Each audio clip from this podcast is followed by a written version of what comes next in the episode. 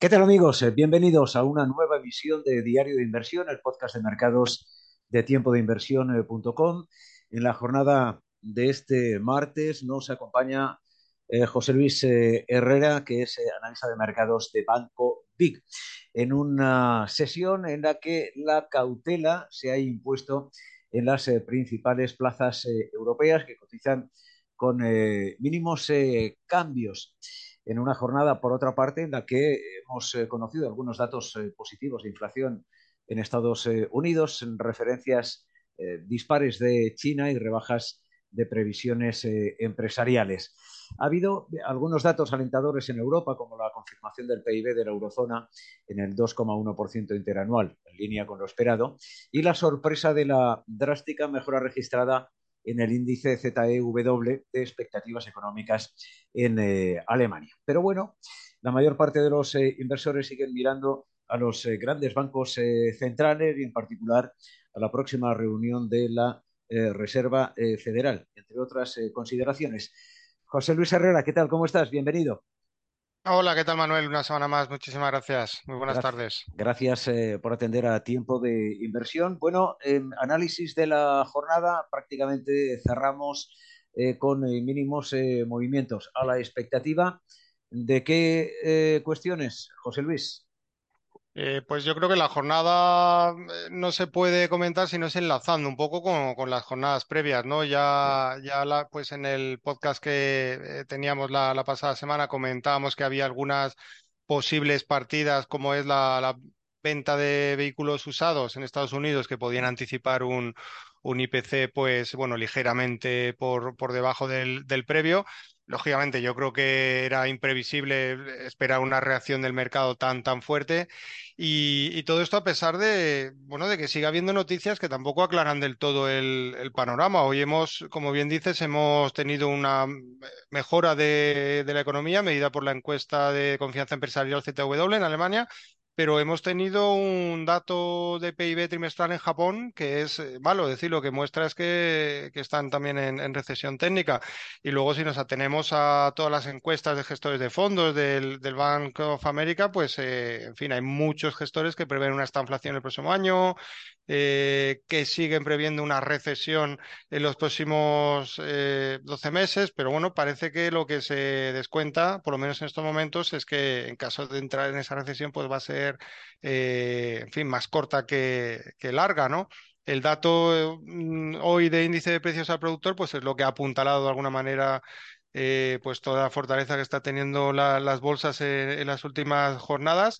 Y, bueno, pues mientras sea así, a la bolsa no hay que contradecirla. Eso de que el mercado soberano se está aplicando en estas últimas jornadas eh, más que nunca. Y, al final, pues lo que se está demostrando es la importancia, la importancia también, pues bueno, de analizar zonas y ver eh, niveles, ¿no? Porque el hecho de, haber dejado atrás, pues todas las zonas de mínimos que han hecho lo- los índices eh, pues durante el pasado mes de, mes de octubre, ese doble apoyo, ese potencial doble suelo que se han visto en muchos índices, pues lo que está mostrando es que al final eh, esa inercia compradora pues ha llevado por el momento a, al otro, a la otra cancha, ¿no? Digamos, a zonas de resistencia que todavía no se han superado y que ya empiezan a mostrar ciertos síntomas de, sobrecompra, pero bueno, pues eh, entre, pitos y flautas, pues el mercado ha subido eh, pues bastantes pun- puntos porcentuales, ¿no? Incluso un 15% en algunos casos. Eh, fortaleza en la bolsa, eh, estaríamos en un eh, espejismo, en un punto de inflexión respecto a, los meses anteriores, José Luis, o, en qué situación realmente ves eh, al mercado con, las últimas subidas en renta variable? Es que de lo que se trata al final es, bueno, pues no, no seguir los precios. eh, es decir, es complicado saber si ahora mismo tenemos un horizonte en los próximos meses eh, de continuidad alcista o no, o el mercado podría depurar pues toda esta euforia compradora que ha tenido en, la- en las últimas semanas.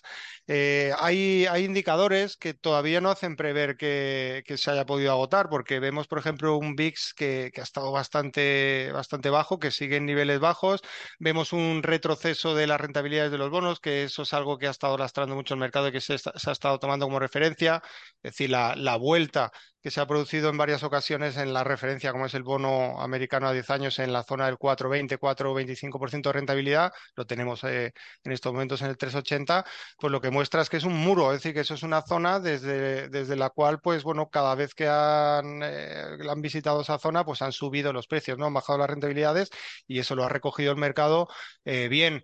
El hecho de, de, haber visto pues un fuerte retroceso en el dólar también lo han acogido en general las bolsas, sobre todo las europeas, eh, pues bastante bien, ¿no? Porque supone pues eh, importar menos inflación y, y, bueno, en fin, hay determinados aspectos que sí, que podrían pensar en una continuidad de, pues, eh, de, toda esta bonanza, pero también es cierto que posiblemente los resultados empresariales, que en general han sido buenos este trimestre, no hayan reflejado eh, pues esa inflación que sigue siendo alta. ¿vale? El, es verdad que, que, quizás empieza a descontar que podríamos estar en un, en un techo de la inflación, pero sigue habiendo una fuerte inflación y todavía tiene que haber eh, muchas lecturas, muchos datos para, para mostrar que esa inflación eh, ha remitido y probablemente tengamos que convivir con una inflación alta durante, durante mucho tiempo. No olvidemos que una rebaja de la inflación no significa que haya una bajada de precios, sino que los precios siguen subiendo, pero a menor ritmo, pero siguen subiendo y van a seguir impactando eh, en los resultados, en el disponible de las familias, de las empresas y, y sigue siendo un,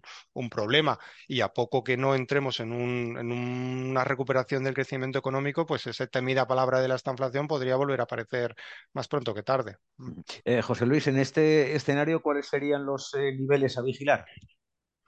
Eh, bueno, tendríamos que, que, ir viendo por, por índices, pero eh, yo, yo, estoy viendo que en el caso del Dow Jones, el, eh, pues que es un poco el índice al que creo que habría que prestar más atención porque es el que ha mostrado algo más de fortaleza en, la, en esta última recuperación eh, dentro, de, dentro de Estados Unidos porque refleja pues un poco eh, mejor la, la, economía doméstica, ¿no? Y esas compañías que se han podido beneficiar más de, de un débil, de un dólar, eh, pues digamos más fuerte porque se han penalizado más la, las exportadoras, pues hay una zona clave porque ahora mismo, desde un punto de vista de análisis técnico, toda la caída eh, que tuvo desde los altos históricos de los primeros días de enero hasta los mínimos anuales por el momento que ha cotizado los primeros días de octubre, pues la ha recuperado eh, en un 61,8%, 61,8, 62%. Eso es un nivel de Fibonacci muy importante y toda la zona de los 34.000 puntos zonales, que es eh, por el momento el nivel desde el cual se está atascando, pues es, es, una zona clave. Entonces podríamos utilizar eso como referencia. Todo lo que no sea ver al DAO eh, superar ese nivel, pues podría ser eh, una muestra de, por lo menos en el muy corto plazo, de que hubiera posibilidades de una toma de beneficios y que eso pues se pudiera contagiar al resto de, de índices. En el caso de bueno, del, de nuestro selectivo del IBEX 35 sí, hay una sí. zona muy importante como son los 8.230, que es el, el alto que, que, nos dejaba el pasado mes de septiembre y que, y que es la zona a batir para pensar en, en, algo más. En todo caso, es decir, una, si hubiera tentación de, utilizando el, ese eufemismo no tan, tan habitual de toma de beneficios, pues bueno, tampoco significa que, que, el mercado vaya a desplomarse. Habría que ver si eso tiene lugar, pues cómo se produce y si al final lo que se hace es, eh, pues bueno, relajar esa sobrecompra que puede haber en el corto plazo para retomar, pues eh, con más solvencia esas subidas que se han iniciado desde, desde el mes de octubre, pues ese sería algo positivo. Eh, hay que ir viendo. Te podemos tomar como referencia pues esos niveles comentados y, y, en caso de superarse, pues sí que podría haber una, pues bueno, una continuidad de este movimiento que nos lleve a niveles, a niveles superiores. De fondo, desde luego, el mercado ha mejorado mucho. Y, bueno, pues aunque nada es descartable, pero ese temor que pudiera haber de, eh, o por parte de muchos, eh, parte del mercado, por muchos inversores, de esperar una capitulación final, unas ventas eh, abruptas, pues para, para entrar, ¿no? Como ha ocurrido en otras ocasiones cuando, cuando hemos visto suelos de mercado, pues podría no, no producirse, porque también ha habido ocasiones en que las vueltas del mercado o que los suelos se han producido de esta manera. Así que, pues bueno, hay que, hay que estar previsto a que pues hayamos podido ver los mínimos.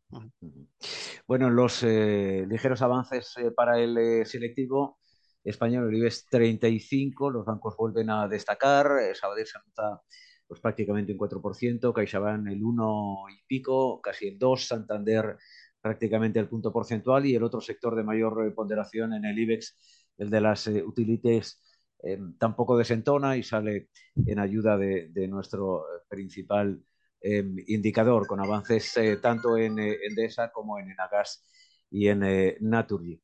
Eh, si miramos eh, al mercado de divisas, el correctivo al dólar como respuesta al dato del IPC de Estados Unidos persiste todavía, José Luis. Y la divisa estadounidense no logra activar de nuevo el rebote después de una semana pasada muy complicada para la divisa estadounidense. Sí, hemos pasado en cuestión de, dos semanas, pues bueno, el, si lo medimos frente al euro, pues de niveles de 0,95 euro dólar a, niveles de 1,04. Es decir, estamos hablando de nueve figuras, pues eso es casi un, bueno, casi un 10%, ¿no? Un 7-8% de revalorización. Ha ocurrido algo igual contra frente a la libra. Eh, frente al yen, es decir, que al final pues ha habido una clara debilidad del, del dólar que sí que podría haber tocado eh, medido el índice dólar como tal, pues sí que pudiera haber eh, tocado techo, o sea, tocado suelo, quiero decir, porque estamos viendo, pues bueno, una, una fuerte caída, ¿no? De la divisa. Entonces, si pudiera tener continuidad, pues podemos vigilar también niveles. Niveles de 1,04 que, que estamos viendo del euro dólar pues son niveles que desde un punto de vista técnico no son fáciles de, superar. Ya supone pues remontarnos a, toda la zona que supuso el, desplome, es decir, la caída, del tramo bajista que tuvo el, par eh, una vez que se perforó a principios del, verano y que ahora mismo pues es zona de resistencia, es decir, es una zona que no es, que no es fácil. Entonces no hay que lanzar las campanas al vuelo, no hay que pensar que, que ya no podamos ver de nuevo un tramo eh, al alza del dólar, porque, porque eso podría ocurrir, pero desde luego pues las posibilidades de que hayamos visto una zona de resistencia que, muy duradera sí que son, sí que son elevadas. José Luis eh, Herrera, analista de mercados de Banco B, gracias por atender la llamada de tiempo de inversión. Un abrazo muy fuerte, feliz jornada. Igualmente, muchísimas gracias y hasta la próxima.